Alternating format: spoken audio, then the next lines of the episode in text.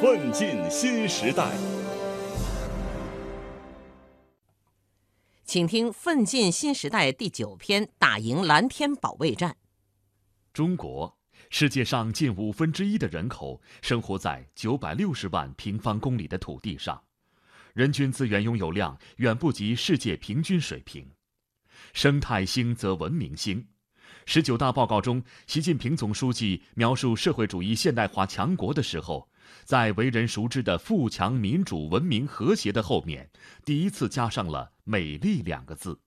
强调人类必须尊重自然、顺应自然、保护自然。人类只有遵循自然规律，才能有效防止在开发利用自然上走弯路。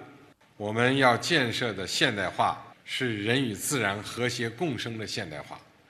既要创造更多物质财富和精神财富，以满足人民日益增长的美好生活需要，也要提供更多优质生态产品，以满足人民日益增长的优美生态环境需要。刚刚过去的这个冬天，京津冀收获了明显多于往年的蓝天，河北秋冬季空气质量为五年来最好。根据科学评估。三分天帮忙，七分人努力。人大代表、河北省委书记王东峰说：“燃煤治理、扬尘、工业排放，再一个机动车尾气，这个力度历史上也是最大的，全面完成了大气十条治理任务。截止到去年年底啊，比二零一三年 PM 二点五下降百分之三十九点八。二零一七年，山东能源资源总能耗出现了近二十年的首次下降。”重污染天气明显减少，人大代表、山东省长龚正表示，未来将继续巩固蓝天成果。经济发展和环境保护的倒 U 字形的库兹涅茨曲线的拐点已经到来，也就是经济可以持续发展，生态环境开始出现拐点，排放向下行。下一步就是要采取更大的措施巩固这个拐点。到二零二零年，打赢蓝天保卫战的三年行动计划即将出台。人大代表刘奇建议，健全督查制度，继续推动生态保护步入法治化、制度化轨道。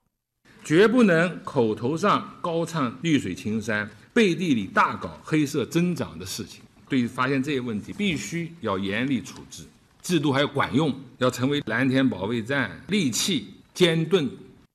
党的十八大以来，生态文明建设始终在治国理政的重要战略位置。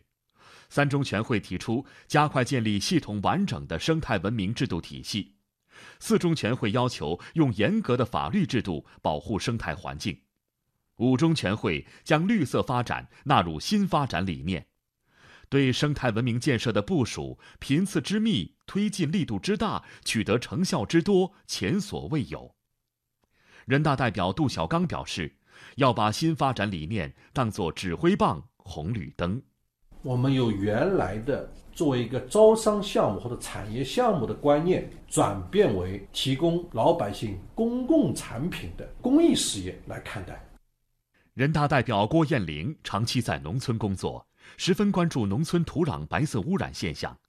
他建议国家增加投入，提高技术水平，攻克污染顽疾，给予补贴，让农民使用可降解地膜。同时呢，需要一些科研院所啊，尽快的研制出一些既能提高我们作物的生长期，又能减少土壤污染的新技术。坚持人与自然和谐共生，获益者最终还是人民。人大代表林铎表示，要去掉 GDP 论英雄的情节，把生态保护的责任扛在肩上，把绿水青山就是金山银山的理念牢牢地树立起来。把做好生态保护当成我们重要的政治责任。今年政府工作报告指出，要以前所未有的决心和力度加强生态环境保护。政协委员钟茂初建议，像保护眼睛一样保护生态环境的理念，应当成为全体人民的情感认同和行为习惯。把人与自然和谐共生这样一个理念作为社会主义核心价值观的重要内容加以阐释，将理念转化为国家层面、社会层面、公民个人层面的价值目标。良好的生态环境是最普惠的民生福祉，也是实现伟大复兴中国梦的重要依托。这场关乎民族未来的深刻变革，将让子孙万代赏绿水青山，看美丽中国。